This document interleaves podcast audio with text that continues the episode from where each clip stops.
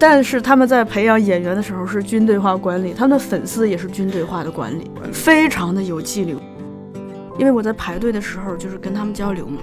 一个是认识了一个奶奶，这个奶奶告诉我，就是她从年轻的时候就在看宝冢，她现在都七十多了，她还在看。我在排队的时候认识的另一个，她是一个妈妈带了一个高三的女儿在排队，然后呢，他们就告诉我，他们家一家三代都是宝冢的粉丝。好的，这一次呢，我们的后浪剧场呢，呃，声音旅行哈，我们一个很重点的一个节目要开始录制了啊，就是我们小树要去聊聊他去日本看剧的一些特别难忘的经历。我是这一次的当班主播谦，那所以呢，我们的这个重要的嘉宾就是我们的小树啦。哎呦，谦哥，咱们俩这个好像还很少单独咱俩一起录节目是吗？还有我几次呢？哦，我记错了。对我们这个声音旅行呢，算是后浪剧场一个很特别的一个节目的专辑，然后和大家一起来分享一下大家不同的这个旅行的经验。我们会以一个国度，会以一个城市为这样的一个基准，和大家一起来分享。如果大家有什么样的一些旅行的经验呢，也都可以跟我们一起来聊一聊，跟我们互动一下，给我们留言，可以给我们的微博留言，给我们的喜马拉雅啊、小宇宙啊等等我们不同的平台都来留言。我们之后会找合适的机会和大家一起来互动一下，回应一下。嗯，这个挺好玩的。对，这一次呢，就要来聊聊小树看戏的这个经验啊。嗯，呃，可以说小树在国内看戏应该已经是这个稀松平常了，都已经很熟悉了。但是去日本看戏，我相信如果真的你不是对戏剧特别痴迷的话，其实不像是一个很正常的一个出国旅行的一个经验，这个更加带有膜拜之心的。对，小树去日本的这一次的这个看戏经验，他在跟我描述之后，给我留下了特别难忘的这个印象。所以我们这一次呢，就专门做一期节目来分享一下小树去日本看戏的这个经历哈。嗯我想问一下小树，为什么会想去日本看戏呢？这个说来太巧了，就是因为呃，哎，应该是二零一九年还是嗯二零一八年来着，就天海佑希演了一部剧叫《樱花树下》。嗯呃，常听我们节目的听众都知道，我是天海佑希的粉丝，而且我等于是受到了女王的鼓舞才做了这档节目。对，当时我看到这个消息的时候，就是这个消息在天海的粉丝群是非常的炸的，因为这是他离开宝冢好多年，将近三十，年。好多年之后第一次演男艺，就是作为一个女演员去演一个男性在舞台上，嗯，而且是一个王子，这个就是对于那个看过天海在宝冢时期演各种王子造型的观众来说，是一件特别难得的事情。嗯但是当时我其实还挺傲娇的，我那个时候是大概是哪一年？呃，你说他在宝冢时期吗？不，就是你要去看戏的这一年，应该是在二零一八二零一八一八年的冬天，对。当时我看到这个消息的时候，我自己还有点傲娇，就是因为我太喜欢他了，就是所以我会不想让第一次见面轻易的发生，我希望它发生的更特别一些。真的是傲娇极了。我很傲娇的。后来我突然有一天就是睡前我就想到，因为他也五十多岁了，没有机会在剧场去看到他是的表演。我在想，如果我太过傲娇的话，我会错失这个机会，所以我立马就决定我要去。也恰恰在那个时候，在那个天海的粉丝群，我看到了有一一个人在转一张票。票是很贵了，但是我还是立马入手。而且我当时有一个特别好的朋友，他非常支持我做这件事情。他说嗯：“我陪你。就是你们一起去到了日本，他也是去看戏吗？对，就是他全程陪我。然后，当我们决定去看天海的这部戏的时候，我们就把我们的东京之旅规划为一场戏剧戏剧之旅。然后我的朋友特别好，他就说，我们正好可以把日本不同形式的演出，已经不只是戏剧了，因为我们也去看了漫才呀、这种演出。那我们等于是把日本的演出文化做嗯一个概览。也就是说，呃，这是你们第一次去东京诶我第二次，我朋友第一次，啊，你是第二次去东京，然后这一次东京就是一个主题旅行。就是戏剧主题。嗯我们真的是见识到了，在东京这样一个国际大都会，不同演出它所呈现的那种生态。因为既有像宝冢这种贵妇级别的给贵妇演出的，也有像那个我们去看《狂言》，它是那种更加高级的知识分子在那种高档的商场里头的那种演出，大家都是穿着和服去。同时，我们也看到就是像四季剧团这种类似于这个与民同乐、全民皆可的这种演出。我有一个疑问哈，从你们。就是你抢到了这张票哈，一直到你们去到东京，总共这个区间是多长时间？其实很短的。我是一个这个说干就干的人，我抢到了票，我们就买机票，然后就立刻开始规划行程。其实我们行程没怎么规划，因为我是比较偶然主义的，对，所以我们大概有一个蓝图，就说我们比如说要去看四季的戏，嗯，而且之前我们有一个嘉宾吉林给安利过特别有意思的大众演剧，我说这个我一定要去看，嗯，所以呢，我们大概知道我们想看哪一类戏，嗯，但其实我们对东京一无所知。呃，包括这些，你之前还去过哎？我去过是工作，主要在京都。哦，OK，是不同的城市。对，嗯嗯，所以等于是我们就是只是带着这样一个愿景去的。去了之后，这也多亏了我这个朋友，他很万能啊。特别巧的是，我们住的地方刚好在东京，呃，那个新的国立剧场旁边。有点像咱们的，好像国家大剧院的旁边吧？哦，就是正好是一个重要的戏剧场所的旁边。就是我们住在那儿，所以我们先去他那儿，呃，逛了一下。它有一个这个海报厅，嗯，有点像图书馆，就是它墙上就是插的全是整个东京市，甚至整个日本各地区，呃，近期近两三个月演出的戏剧的海报，包括美术馆的海报，所以。我觉得真是天命啊，就是偶然，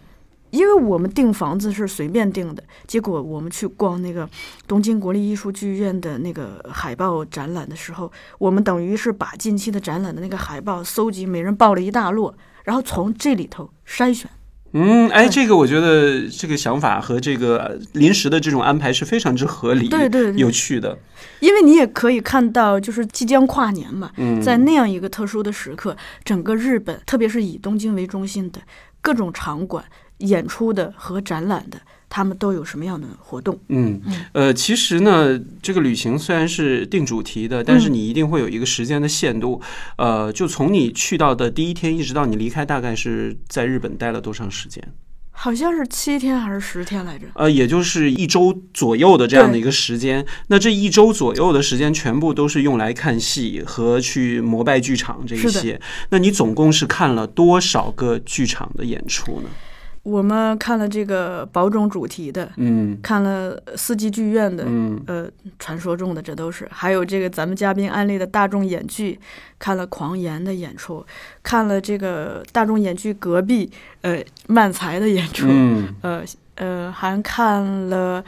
呃，就是天海佑希的那一部，嗯，有点像大综合型的，比如说在国家大剧院演了一个明星出演，或者在保利演的一个明星很多的大戏，嗯，对，嗯，主要好像就是这些。有没有一些不是属于那种售票形式的那种，就是可以这个免费去欣赏的这个经历？这个还没有，大部分都要收需要售票的，但是那个大众演剧是真便宜。他那票就是不到一百块钱吧，不到人民币。哦，那其实这个剧你几乎是每天都会安排一到两场的这样的一个安排。嗯，那可以说你就是其他什么地方都没去，主要都是在剧场去膜拜。那对我还看了一个就是相当于艺术剧场的，嗯、呃，去看了一个三岛由纪夫剧本，然后东出昌大演的一个戏。哇，这个很棒哎！是的。那在这么多的这个剧场的演出当中，一定给你留下深刻印象的是很多很多了。其中最有印象的，应该就是我们今天主要要来推荐的，就是宝冢的戏。对对对。可能大家对于宝冢这样的一个概念，并不是特别了解。也许就是有一些喜欢日本电影的朋友会知道，像这个小树的女神啊，女王。对，女王。呃天海佑希。还有呢，就是大家很熟悉的日本的一个很知名女演员，就是演过《失乐园》啊等等这些，宛如阿修罗这些电影的，就是女演员，就是黑木瞳，她也是宝冢出来的。包括 呃，也有一些年轻的演员也是从宝冢出来。其实宝冢是日本艺能界的一个很重要的一个呃影视演员的一个输出的一个重要的中心。但是大家对于宝冢这个概念还是挺陌生的，请小树来给我们介绍一下。虽然我们后浪也出过一本宝冢的书嘛，叫做《宝冢剧团的经营战略》哈，这个好像有点经营上的这个这个这个书纯粹是呃，可能是因为我太喜欢天海了，就是受天海那个什么。虽然我没能引进天海的书，但是我们引进了宝冢的书。其实我之前就看过这本书，我觉得这里头不光是一些经营战略的这样的一些介绍，还有就是关于这个森下信雄他的一些宝冢的回忆的一些片段，比方说呃月啊雪啊这些不同女演员的这种回忆的一些故事也在里面。对，因为作者他是这个宝冢的重要的高管嘛。对，那小树来给我们介绍一下宝冢到底是什么样的一个大家万众瞩目的一个戏剧团体。首先，宝冢真的是你了解日本的戏剧文化，或者是想了解日本的文化，宝冢是一个非常重要的窗口。呃，国内的很多呃观众可能了解宝冢，还真的是从这个天海佑希啊、黑木瞳他们去了解到的。天海佑希真的是宝冢的一个流量入口。对，因为他的红直接就把宝冢这样的一个词带入到了普通大众的视野。是的，宝冢它其实早在一九一三年就成立了、创立了，所以它是一个相当于有着百年历史的歌剧团。特别有意思，就是它这个歌剧团里头全是女的。而且他选的时候就基本上就是十五岁到十八岁的未婚女性，嗯，所以在日本也一度被称为说是培养新娘子的学校。宝冢剧团里面的剧目会有点像日本传统的那种能剧的那种风格？No No No，非常的。欢神 对，因为这个在我们的印象当中，像刚才小树所介绍的这个历史沿袭和这个呃人员组成，其实就有点让我们会想到中国京戏的这个戏班子。它更像越剧，因为它全是女的。哦，对，就因为你看，像这个京戏或者其他戏的这个类别里面，就很多是一些男生来唱呃旦角的这个。是。而这个天海佑希所在的这个宝冢啊，就和越剧的这个群体一样，是以女生来唱男士的这个戏剧或者。是演出里面这个角色，他是这样子的，就是说，呃，大家进入的时候，因为都是十五到十八岁的这个小孩嘛，基本上就是初中生或高中生。嗯，然后呢，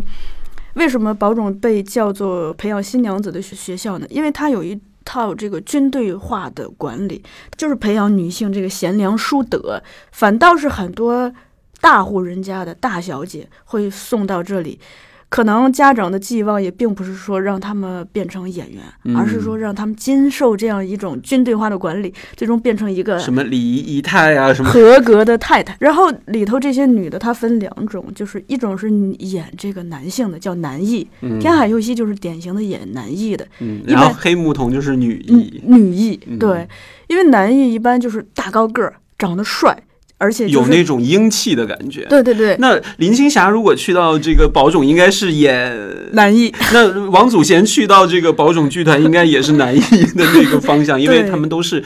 就有英气在的这个优秀的女演员。她培养的方式也不一样。如果你是男艺的话，你除了在舞台上要像一个男性，你在生活中也应该这样，就是你最好不要在生活中露出你。女性的那一面，所以就是在宝冢有一个传说中的这个小马甲，就是让你看起来就看不到胸嘛，就束胸的那种。束胸，对。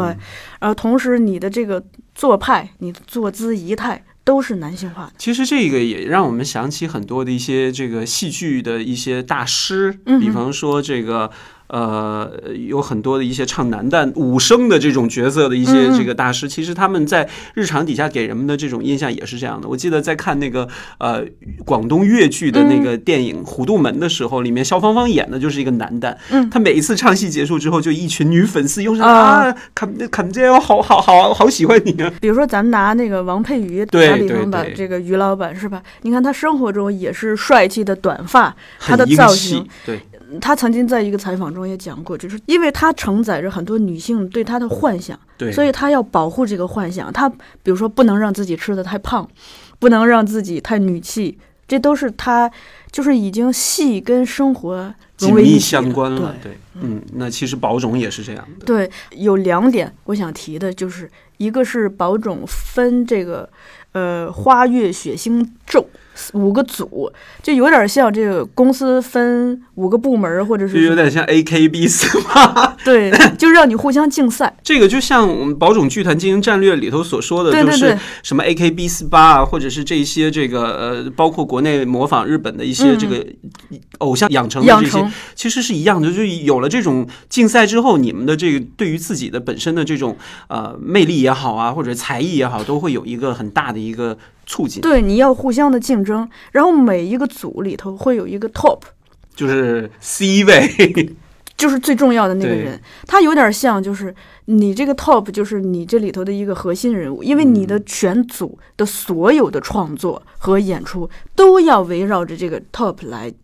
这个就呃涉及到保种一个呃森严的等级制度，就是首先你一个人从一个十五六岁的小孩儿进去到变成一个 top，可能十年就算短的了，有的人要经历二十年。可是天海为什么这么出名呢？就是他晋升的太快了，就是他实用了在是太魅力超群了对。他用了不到十年就变成了这个 top，然后你变成这个 top，首先有很多待遇，比如说你需要背这个二十多斤的这个大雨根，就像咱们这个唱戏的那个，就是那个旗子哎，对对对，来象征你的地位。同时呢，就是所有的编剧是为你写戏，为你量量身身写戏，嗯导演也是为你导。那 全组的这些其他的什么男艺女服务于艺都是服务于你，然后粉丝呢也是为你买单。所以其实你们这个组成不成，其实主要取决于你的魅力以及你的粉丝的消费力。对它这个宝冢里面所分的这个什么花月血星咒里头哈，你所知道的这些花月血星咒里头都有哪些是大家比较熟的这个 top 位的？除天海佑希是哪一个？月组月组是黄色，对，不同的组还还有有不同的应援色，应援色，对，那黑木瞳是哪一个？也是月组好像。哦，这个我觉得可以从这个可以看出来，月组的这个战斗实力一定是最强的。而且他每个组有擅长的传统，嗯，就比如说有的组擅长跳舞，有的组擅长唱歌，有的组擅长表演，它是有一种传统的。嗯嗯，那其实小树在去到日本去看宝冢的这个戏剧的时候，其实我们从你这个介绍看到他养成和这个呃团体的这种协作能力是这个剧团的非常特别的。嗯，那个粉丝的这个这个影响力，应该也是他们非常看重的一个文化。那你在看到这个宝冢的粉丝的时候，是什么样的一个印象？是不是你也会被带入到其中那个？文化氛围当中，因为我们知道日本的这个偶像应援文化是非常非常的热闹的，热闹，对对，它真的是让我大开眼界。就是我看到的，就是这是另一种演出，嗯，同时它是一种非常强大的文化。我先说这个宝冢特有的初代和入代吧，嗯我们从入代开始。入代其实是啥意思呢？就是说，呃，演员要到剧院上班呀，然后呢，粉丝呢在旁边等待他走进剧院。哦，也就是你在现场看到了，就是我们的这个所谓的那个明星出场，然后哎粉丝是怎么来去面对他们的是的是的那我们知道国内的粉丝就一定啊站姐啊什么就会欢呼啊，然后跟随拍照什么的。那这个宝冢的这个粉丝会是什么样的一个生态呢？哇塞！不但是他们在培养演员的时候是军队化管理，他们的粉丝也是军队化的管理，这个有点让人意外，粉丝还有军队化管理。非常的有纪律。我给讲一下这个入袋啊，嗯就是我是意外碰上的。首先，日本有一种当日券的文化，就是说你即使再穷，即使抢不到票，只要你够勤奋，比如说你在演出当天，你早点起去排队，只要排到前面，你是有机会买到一张，就是他一般留到就是最后一两排的便宜的票，你是可以买到的。嗯所以我们那天就起了个大早，买到了这个当日券，嗯当然是排了巨大的长队。然后我刚买到这个票，特别开心，就突然发现有一群人迅速的赶来，就在我刚刚站的有组织、有纪律的迅速赶来。对，就一群就披着某一个颜色的围巾，就统一颜色，嗯，好像是大家都披着这个围着黄色的围巾的一群贵妇，然后就迅速那就是乐代的粉丝之类的，对，就某一个团体的这个粉丝，嗯，还是贵妇，对对对，怎么能看得出来？我先说这个颜色啊，嗯。后来我发现它还有一个更细分，就是除了每个组有不同的颜色，就是比如说我们同样是乐组的粉丝，就是你站在不同的组织下面，你在不同的粉丝俱乐部下，你也可以有不同的颜色。也就是什么，比方说黄色会分土黄色、杏黄色这种吗？你可以粗暴的这么理解，比如说你是天海佑希的粉丝，你可能是一个颜色；你是黑木瞳的粉丝，你是另一个颜色，就姑且这么理解吧。我觉得这个色谱真的在日本，对，然后就迅速看到，就一群人非常训练有素的、组织有序的、安静的站到了马路的牙子上一排，就很整齐。整齐的，先是站在那里，然后你似乎听到了一个口令，就看见所有人蹲下了，就几乎是安静的那种。对，就军队式的嘛，哗一下就蹲下了。这个时候我就说啊，发生了什么？我们这种人就只能站在就是他们蹲下的身后，就远远的去看就就好像猎到欢迎一样的对对对。过不久，我就突然看到，因为我在那个地方是一个转角，嗯，就是看到有人从转角过来，一个大高个儿，特别帅，戴着礼帽，身后一般是跟着一个个子不高还有点胖的女孩儿助理，嗯。助理，呃，身上揽着大包小包，跑的颠儿颠儿颠儿颠儿的嗯跟着他。然后这个人，你基本上可以判断他是一个重要的演员，嗯，甚至可能就是 star top 嗯。star。然后他非常的有涵养，就是呃，路过刚才就是那个蹲蹲下的那一排粉，丝，对，就基本上就是呃跟他们打招呼嘛，嗯，跟他们打招呼。然后呢，你会发现蹲下的那一排贵妇啊，就是他们的目光都不太敢看这个自己的 idol，是的，然后而是非常恭敬的从自己的各种名贵的包包，什么 Prada、LV 各种掏出了他们送给 Star 的礼物。嗯，嗯。这些礼物有的可能是贺卡，有的是包装精美的盒子，你也不知道里头是什么，就是真的像头顶，对，像那个面见皇上一样，嗯就举到头头顶自己的礼物。然后呢，这个 Star 的和他的助理像收作业一样，就是把这一排的礼物全收完。有组织有纪律，对，然后收完，鞠个躬，可能鞠好几次，然后就走了。再往前走，你就看到这个 star 就要进到剧院里头，它就快要消失了。那有一些 star 呢，会在即将进到剧院的这个门之前呢，再停留下回望，然后嗯再通过注目，和鞠躬来向他们感谢。然后这个时候他就进去了，那个助理就继续跟着跑，嘟嘟嘟嘟嘟嘟嗯跑进去进。到戏戏院，啊，这个时候你就看到刚才的这一群贵妇哈，丝，就非常的有组织、有纪律的起立，然后起立之后然后，原路退场，他就没有哗一下散了，他没有那种感觉，他是原路退场。退到哪儿去了？我不是说转角吗？嗯，就退到那个转角那边，这个时候你就看到另一对贵妇披着另一种颜色又过来了。哦所谓的这个 top way 的这个 star，然后出场的时候都是有规划的，然后粉丝的这个负责的也会组织好自己的粉丝，在这这个退场结束之后立刻转场，然后换下一场。是的，是的。哇，我觉得这简直是你说像不像演出？策划周密。是吧？对，然后呢，我出于好奇，我就说怎么都从转角出来，又从转角退出，我就想去看那个转角发生了什么。然后呢，我就看到一个是，呃，等待出场的这群粉丝，他在那边就披围巾，就相当于是个候场区嘛。嗯，你在那边披好自己的围巾，整整 整理仪仪容。然后呢，那些退场的粉丝也是回到刚才那个地方，把呃围巾再拿下来。就是然后放到自己的 LV、Prada 的包对包。对对，所以那个我的朋友就说，他说小树，你看他们的入袋就是一场演出，他们在那个转角处的后场或者是退场，就是他们的后台嘛，嗯。就是呃后场或者谢幕之后的一个状态，嗯这就是一场生动的演出啊。嗯。这个时候，为了更好的看到这场演出，我就跑到了贵妇的对面，去看堆贵妇，就是相当于我从后台跑到了观众席嘛。特别有意思的是，他们入带的这个地方其实是在一个地铁站的出口处，嗯，太有意思了。就是说，地铁站依然有这个人来人往，人来人往在路上走，他们好像已早已习惯了这一切一样，他们不会驻足，也不会观望，他们继续他们的生活。然后呢，而在马路牙子上正在发生的是这样子的一一幕一幕，我看的太入迷了，我就不停的往前凑，差点挤到贵妇之中，不是差点上了这个 top star 的身，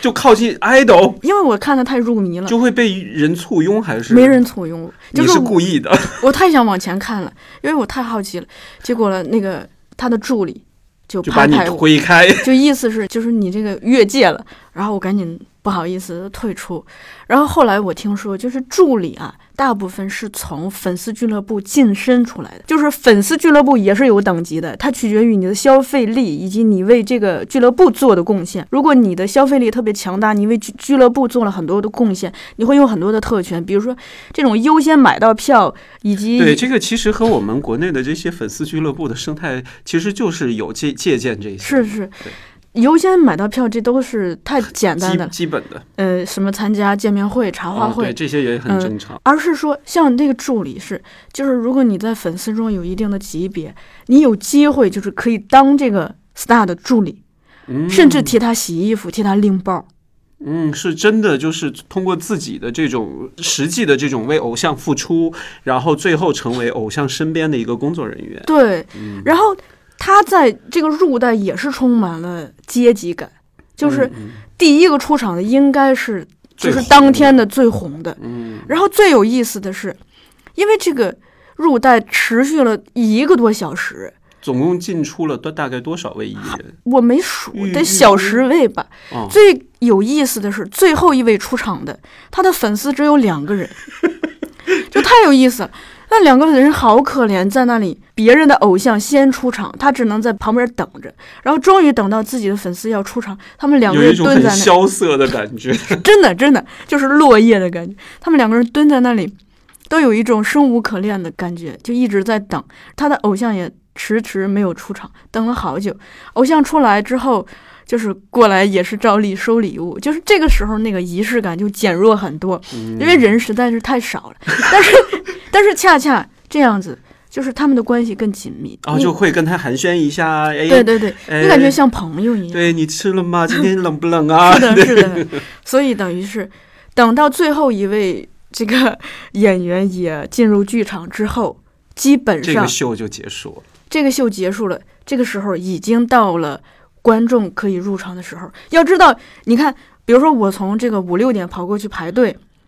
到十点，大约十点十点半买到票，以及从十点半，比如说到十二点半目睹了整个入袋，这个时候嗯我就开始得入场了。也就是说，我连个吃饭的时间都没有。不用吃了，视觉盛宴。对，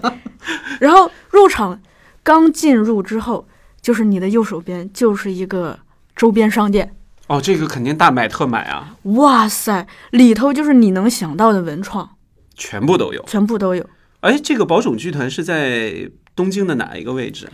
其实宝冢的大大本本营营。是在这个兵库县的宝冢，哦，离大阪很近。嗯，然后他们又在不呃同的这个东京分设置了一个剧场。分的剧场，哦，宝冢大剧场，东京宝冢剧场里头有三千多座呢。嗯。嗯，那我们再说回这个周啊边店，周边店里头，反正就你能想到的应有尽有。周边里头主要的元素就是保种元素，就是比如说玫瑰花、嗯，礼帽。你买了什么？我啥都没买，理智型的，不是因为这个周边商店它也有自己的文化，就是它只卖当时的 star。嗯，比如说方说你想要买天海的一些这个周边，就可能没有有，因为他为了保护当时的，就是像天海佑希他们这种有点像离职的老员工嘛。你说你来后浪要买一个离职老员工的，这，公司肯定也也不不不会待见你嘛。你要买这个公司现在正在当红捧的这个，啊对对对，嗯。所以呢，这也就刺激粉丝，就是说，如果你爱你的偶像，你要在他在位的时候赶紧去买，因为他一旦离开了，退役之后就变成 OG，、就是 old girl，他一旦变成 OG，你想为他消费，你都没有机会了。听起来好残酷，而且这个感觉好复杂。对对，那从这个周边商店之后，又是怎么样一个情境呢？就你要想进到剧场啊，就你看咱们那个老上海很多那个呃电视剧，不是有那种旋转楼梯，嗯嗯，就保种二楼啊对什么的。你要爬上它的这个旋转楼梯，而且它地毯全部铺的是红色的印有玫瑰花纹的布，嗯，那个地毯，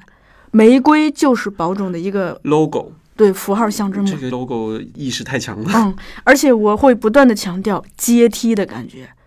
阶梯在宝冢，它既是一种物理的视觉，同时也是象征着它里头内部森严等级的这种制度，不管是在演员中还是在粉丝中，所以你需要爬上这个阶梯，上到二楼才能进剧场。然后这个剧场里好像是有二十六级台阶，甚至更高，反正是一个巨陡的这个剧场。因为我买的是最后一排的票嘛，真的好像在山顶上看一个山底下的一个洞里头的演出，嗯，所以就是全部是这个阶梯的感觉。它台上也有阶梯，台上的阶梯是最后这个演出的过程中，因为这个演出是分这个剧加秀，嗯，也就是说，他先给你演一部剧，演完剧之后呢，有一个秀，而且保种的传统就是秀会比剧好更看，吸引，对，因为他那个歌舞的形式会短，但是而且演员也更丰富嘛。对，所以秀的过程中，一般你你爱的 top star 就会从那个大阶梯上面背着他的大雨跟走下来，这是他的威严，他的荣那现场誉。应该就是欢呼声一片了吧？倒也没有欢呼，他是那种很掌声。就是很有礼貌的，还是很节制的那种热情。啊，你就很日本式的你能够听到里面有多么的躁动，但是外面有多么的克制。对对对，他演出的过程中，除了这个剧家秀，他剧也有一个传统，就是和洋结合。啥意思呢？就是这部剧一般就是上半场穿的是日是本传统的，和服，日本嗯传统的。然后中间会有一个三十五分钟的休中场休息，之后回来就是他们穿的是西西洋的服装，大马呃对，大马甲或者是大蓬蓬裙的那种。哎，对对对，然后这三十五分钟休息是一个贵妇们的茶话会，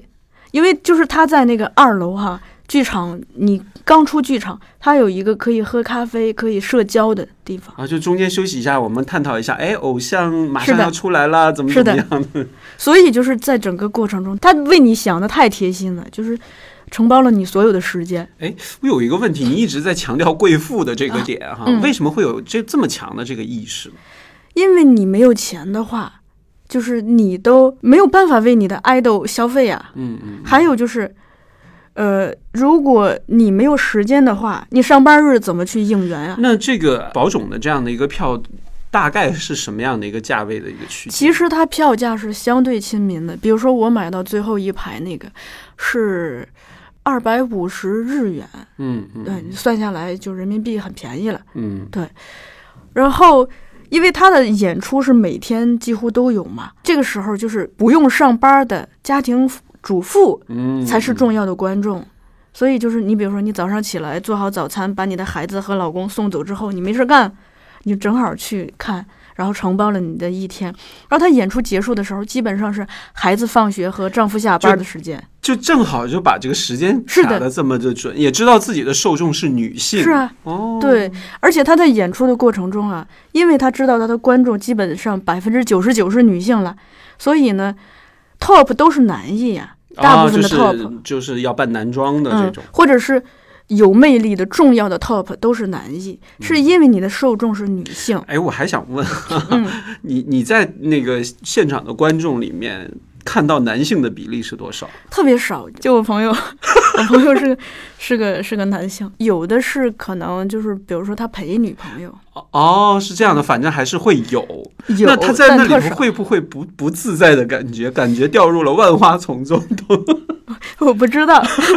对，但是他们其实演出，你如果按这个对演员的要求表呃看的话，我我觉得就是他们还是没那么精致，有一些这个哪怕是 top，他可能会破音，可能会说错词。会跳错舞，但是呢，因为观众太爱他了，所以观众是宽容的。同时呢，这些演员因为知道底下的人都爱他，嗯，所以他们会在演出的时候，比如说有的过分的还会抛媚眼儿，就是是向观众抛媚眼儿，就是来耍帅。哦、嗯 o k 这个和偶像差不多啊，都是是这样的。所以我朋友看完了，他直接就说：“他说这不是艺术，他这是大众娱乐。他说这个跟我在泰国看的那个什么 Lady Boy 不是本质上是一样的嘛？就是变装皇后的那种。对，就是他知道你要什么就给什么，哦，嗯嗯，这个我觉得特别正常的。它是一种大众娱乐。那可能是在宝冢这个，在我的理解哈，嗯因为我没有看过，听你这么介绍，可能他的主要的这些那个作品的环节，应该都是在前和后的这个戏剧的表演，会不会是他重点的这样的一个内容呢？你说戏剧的表演，对，戏剧的表演不重要，重要的是秀嘛。哦，这个才是最关键的所在。因为秀那没有剧情，你就可以对着观众去跳大腿舞。我还以为就是呃之前的那个戏啊，就是呃和洋结合的这个戏才是宝种的一个重点其实不是，哦。秀是重点，嗯因为秀形式特别丰富，而且秀它也是分等级的，就是比如说有点像咱们演员谢幕，就是最不重要的先出来秀，啊，对，这个一般的演出形式都是先出不太有名气的，最后都是压轴大对，top 出来是就是最重要的那个出场，对。然后在这个过程中呢，我补充一个细节，就是我在买票的过程中，因为要排队，我就是跟一些观众聊了会儿天儿，嗯，哎，沟通顺利吗？要讲日文的，因为我有那个翻译软件嘛，就是他们也会知道你是是，我我会啊告诉他我是 China from China，、北京。哎，他们怎么会来看这些这个国外的这些游客？会有很多的金发碧眼的那种国外的游客去看吗？金发碧眼的也有，亚洲的最多，就是中国的最多，包括大陆的和台湾的。哦，嗯就是有不同地区的这个观众都会想去膜拜宝冢。而且现在啊，就是这个真的中国的粉丝是巨大的消费力，基本上每天都有中国的粉丝。其实你作为这个天海佑希的粉丝哈，你觉得这个宝冢在国内的这些粉丝群体大概是怎么样的一个一个状况呢？就是特别有意思，就是他作为一个五十多岁的人，嗯他在国内唤醒了他在将近二三十年前在东京唤醒的那些粉丝。他在二三十年前他在保种的时候，他的粉丝是这个女性嘛，嗯就是从高中上到呃九十九，下到刚会走，就是女性俘嗯，获。他现在在国内内也是这样主要是一些这个有消费力的女性，比如说参加工作了有消费力，或者正在上学。而且她是一定会对这种文化的这些东西是一定会关注到的，她才会关注到宝对冢。我觉得能关注到宝冢的这一些女性观众，应该都不太是普通的这种女性观众。嗯，可能一个是就是你知道的比较多，嗯再一个是有消费力。对，对我还知，道有一个法国的这个女天海的观众哈，就是她也是看了我看的那个戏，好像是，就是她本来是一个司机，女司机，对她因嗯为喜欢上天海，把头发都剪成了短发，她穿了一身这个西装马甲，戴着礼帽，然后去到东京专门去看我要看的那个戏。哦，那其实你在看完那一次的这个宝冢剧团演出，呃，天海最终有没有出现在你要看的这一个剧目里呢？主演啊，啊，还是主演？对，人是明星嘛。对，对，我先补充一个小小的关于粉丝文化啊，嗯因为我在排队的时候就是跟他们交流嘛，一个是认识了一个奶奶，这个嗯奶奶告诉我，就是她从年轻的时候就在看宝冢，她现在都七十多了，她还在看，是不是每一个日本的少女心中都会有个宝冢的梦呢？就是宝冢，他陪伴了日本好几代。因为我在排队的时候认识的另一个，她是一个妈妈带了一个高三的女儿在排队，然后呢，他们就告诉我，他们家一家三代都是宝冢的粉丝，就说这个女儿的奶奶也是宝冢的粉丝，因为在宝冢的这个观众文化中，经常是这样子，比如说你妈在少女时代是个宝冢的粉丝，她结了婚之后生下了你，她就抱着你去去看，看宝冢然后你就变成了宝冢，啊，就一代传一代的，一代传一代，代。嗯，也会影响很多的一些这个审美啊，或者是艺术艺术的修养、啊。是的嗯，所以有的人真的是，就是你几乎可以夸张的说，宝冢伴随了一个女性的一生，就是你从一个青少年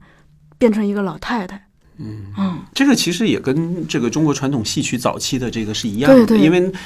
在当时可能也没有那么多的娱乐，嗯只是现在宝种的这种形式可能还是根据地以戏剧剧场为主。嗯，对，我觉得这个是很特别的。再来说说这个女演出王，因为演出结束之后不是有一个初代嘛？嗯所谓初代，就是你作为粉丝目睹演员怎么下班回家。啊，就上班也看了，现在要看下班了。这个时候，初代我想讲讲女王。天海游戏，嗯，因为我也看了他那场的初代，虽然他演的已经不再是宝冢的戏了，嗯，但是他还是粉丝还是一样的。粉丝还是一样的。然后那天就是演出结束之后，我就看到很多观众跑呀，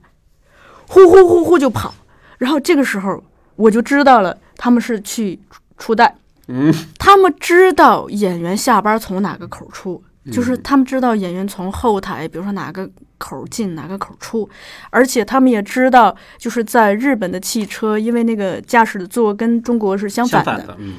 呃，一般是演员坐在副驾，他也知道演员坐在副驾会在马路牙子的左边还是右边。经验之谈。对，而且他们也知道，就是比如说，呃，出去之后天海的家在哪边，也就是说汽车朝哪边拐，哦，他们都知道。因为这毕竟是粉丝文化嘛。对，这个时候就是我呢，就是啥都不知道，我就跟着人站呗。那个你有应援的围巾吗？那个时候不用围巾，对嗯，那个时候天已经下起雨来了，其实就是真的很辛苦的。而且他们回后台呢，他们可能要卸卸妆啊甚至需要呃休息啊休息一会儿。所以其实他什么时候出来你不知道，我们就坐在那儿，痴心等候。对，就站在那儿等。这个不用蹲下来啊，在那儿等的过程中也很有意思，就是说。我就开始跟那个旁边的人交流，首先是发现了大量咱们国内的粉丝，啊，就是都说中文的，对，都是专门为了这场来的，为了天海来的。嗯其次呢，呃，发现了有一个天海的老粉儿。为什么叫老粉儿呢？就是这个女性已经看不出年龄了，她可能就是在天海佑希在保种的时候就开始应援，一直到天海佑希都五十多岁了，她还在应援。她自己也年龄变很大了，她可能也五十多岁，在应援，还在应援。这是真正的死忠粉丝。是，后来我就发现这个初代啊，它是一种粉丝之间的交流，创造了很啊，好的机会。就没事就就像贵妇的下午呃那个那个下午茶一样中间茶会一样对，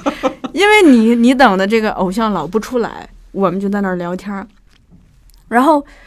我就发现，因为现在天海的这个粉丝越来越国际化。所以呢，粉丝之间就在互相学语言。比如说那个天海的老粉，他已经见到太多中国的粉丝，他会说中文，是的，就是简单的谢谢、你好都会说。中国的粉丝就不要说了，更加敬业。这什么日本的那种什么阿里嘎多那种都会，谢谢。斯密马塞都会啊。然后特别有意思的是，我等的那一场等了那么久，突然发现天海佑希的汽车没有按照常规路线走，扑空了，扑空了。因为后来得知，是因为那天他妈妈有当观众，他要哦先送他妈回家。嗯所以扑空了。但是我后来知道，依然有非常那个认真的粉丝，他们知道天海送完他妈妈还会回来，再会，呃，然后他们知道那天他们有聚会，所以也就是说，这个汽车送完天海的妈妈要回到大本营什么的，他们就大概知道路线，所以有的人是等到了，但那天巨冷，还十二月的东京还下着雨。这个所谓的这个把天海视作女王的小树就 离开了，就没有看到女王的本尊。啊，我去吃饭去了。但是那个呃，我听说，即使等到啊，呃，其实你所能见到的就就是唰，几秒钟。对，一种的，比如说他心情没那么好的时候，他就开窗就说一个阿里嘎多就走了。了，嗯如果他心情好的时候，寒暄一下下。也就几秒。嗯然后因为人数太多了对，但特别有意思的是，就是我觉得女王也是情商高，挺照顾粉丝的。因为那个有一阶段，就是她的粉丝中国人特别多，就是粉丝就会直接喊她说：“谢谢你辛苦了。” 然后他也学会了吗？他知道有中国的粉丝，他就去专门学了谢谢，还学了闽南语的谢谢，闽南语？因为有台湾人过去，哦哦，OK，所以当中国的粉丝听到一句汉语或闽南语的这个谢谢的时候，就知道这个有被关注到，有被哦偶像关注到对到。对对。那你看到的那个那个天海的那场演出是怎么样的一个形式？哇，首先樱花树下是一个名剧了，其实我们也不太看得懂剧情了，但是我朋友说那个从剧情看有点像这个，哎，《神雕侠侣》还是《射雕英就是有点雄传》，神话味道在里面。就是它的故事盒跟那个很像。嗯然后我们就发现日本的演出，呃，好像大部分都是上半场特喜庆，嗯下半场特悲情，嗯，下半场下起了就有这个情绪的这个高峰转折。嗯樱吹雪，嗯，嗯巨大的雪花。然后，呃，天海佑希这么多年去演男艺，依然是非常的帅气了。嗯他演了一个王子，呃，剧情是，他演的这个王子有点像用了美人计、美男计，嗯呃，蛊惑了一个少女的芳心，嗯骗到了他想要拿的那个东西。哦，剧情是这样，嗯，其实那视觉舞台的效果大概是什么样的一个？因为他的导演是野田秀树，呃，就是首先他是虽然穿的服装，嗯、介乎筋骨吧，他是服装是想复古，嗯，但是就多了一些这个这个不同的元素的综合的这种设计。但是他没有原样的复古，他嗯买的其实是一些，嗯，就是看起来肋骨的服装，但我特别不理解的就是他们穿的运动鞋，对，可能要求这个这个特别的，就是这种嗯，就黑色运动鞋的设鞋。计吧。我嗯，但是它整体的这个就是极大的运用了戏剧的假定性，而且全程用了一条粉丝带把人们各种捆住，来表达一些东西，就是很嗯很现代的。这种。然后我无法欣赏这个野田秀树导演的这个视觉审美，他老喜欢用荧光色，这让我特别跳戏。啊，这个我觉得也算是一种创新吧。这个我觉得可能就真的宝冢毕竟这么嗯传统，然后经过这么多年，我觉得啊、我没有看过啊，嗯只是我的设想，就是可能嗯也想要一些这个突破或者是融合元素。对，那部戏里头的主演除了天海佑希，还有这个，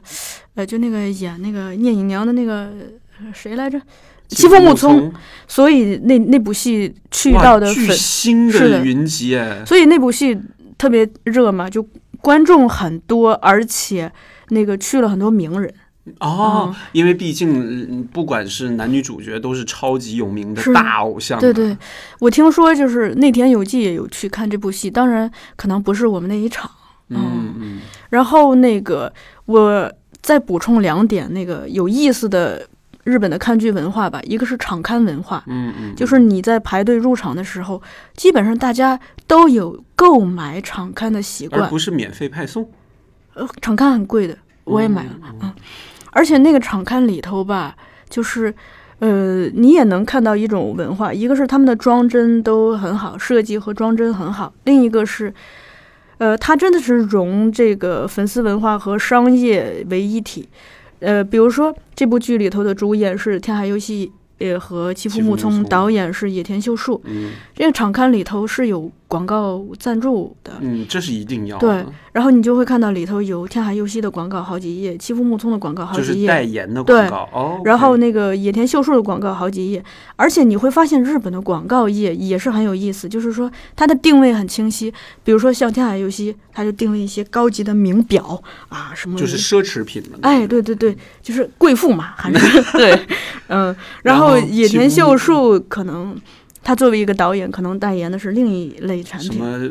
这个这个成功男士啊，对对 对，不管你是一个演员还是一个导演，不同的名人，因为你个人的形象，你的代言的产产品都是都是有一个标签化的东西的。嗯就是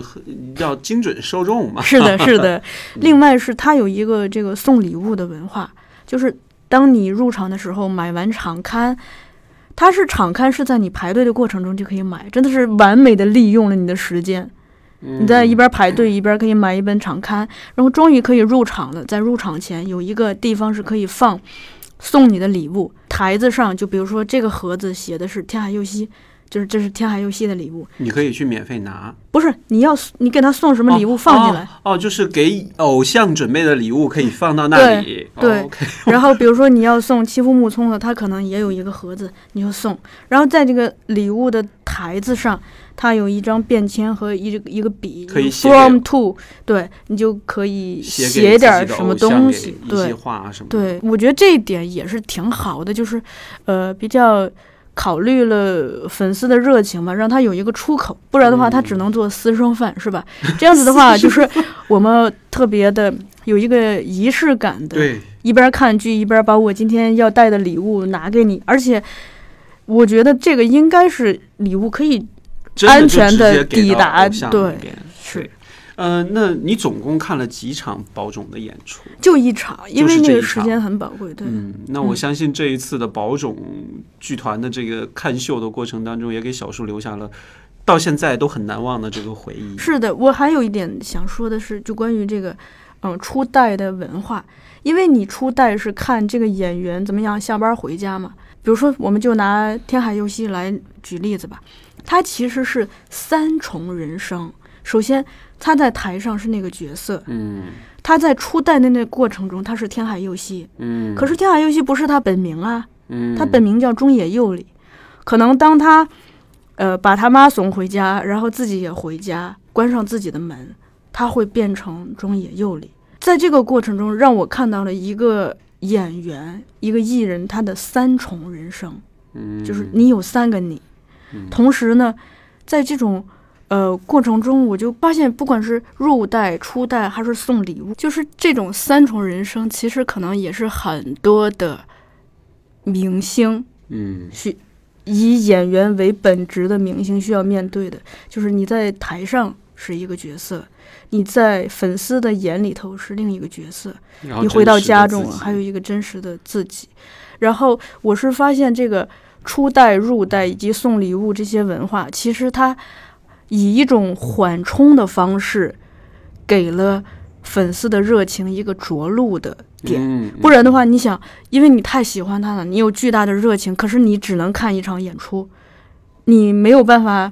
入代，没有办法出代，没有办法给他送礼物，没有办法买他的东西，那你的这个巨大的热情和巨大的消费力，压压抑感，对，就会被压抑。而同时，这种巨大的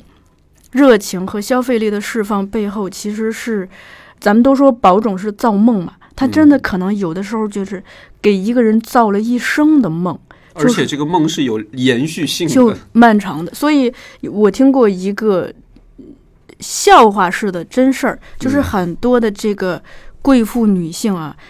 比如说她从结婚之后，就她天天去看戏，天天去看戏，然后呢，等到她丈夫退休之后。她就立马跟她丈夫提出离婚，这个时候她会收到一笔离婚的财费用。产费用，嗯。然后她就会在保种的旁边买一个房子，老了接着继续看戏。因为你走进保种的剧场，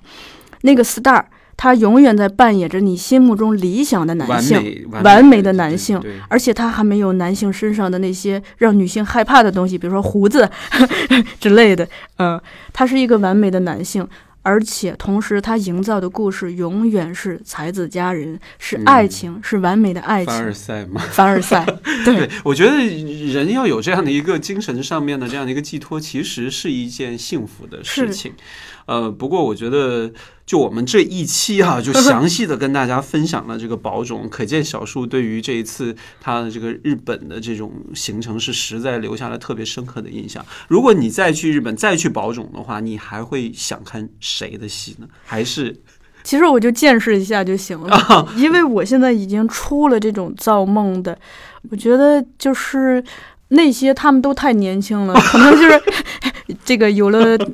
自从看完了《天海佑希》，就是你就是好像自己的膜拜已经有了一个很好的寄托了归宿，寄托了嗯。因为因为对于我来说，就是我不需要在那里投注完美的男性或者是呃完美的爱情，对，而我在天海佑希离开宝冢之后，在这个形象身上，我投注了是一个优秀的女性的状态，嗯所以我是这样。嗯，呃，这一次我们就虽然只是聊了宝种，也是跟大家普及了一下对对宝冢。呃，也希望喜欢宝种的粉丝哈、也 可以体验一下对，下。赶快来给我们留言，聊聊你或者是看过宝种的一些戏啊，或者是你对于宝种的一些感受是什么样？因为这种交流，我觉得是很有必要的，因为大家都会有自己的一些喜好的点嘛。嗯大家粉丝之间的交流嘛，留言留言，然后跟小树一起来互动一下哈。嗯，呃，下次有机会我们再来分享一下其他的这些，我可以给大家讲讲大众演剧嗯《庶民的梦》嗯，还有这个狂言机器人嘛。对 对对，对我们这个小树的日本的戏剧旅行哈是未完待续，大家多多关注。好，我们今天的这个声音旅行的这期日本宝冢剧团的这个小树的特别旅行的回忆节目就到这里，那我们就期待下一次。好的，谢谢谢大家小树。啊，谢谢谦哥。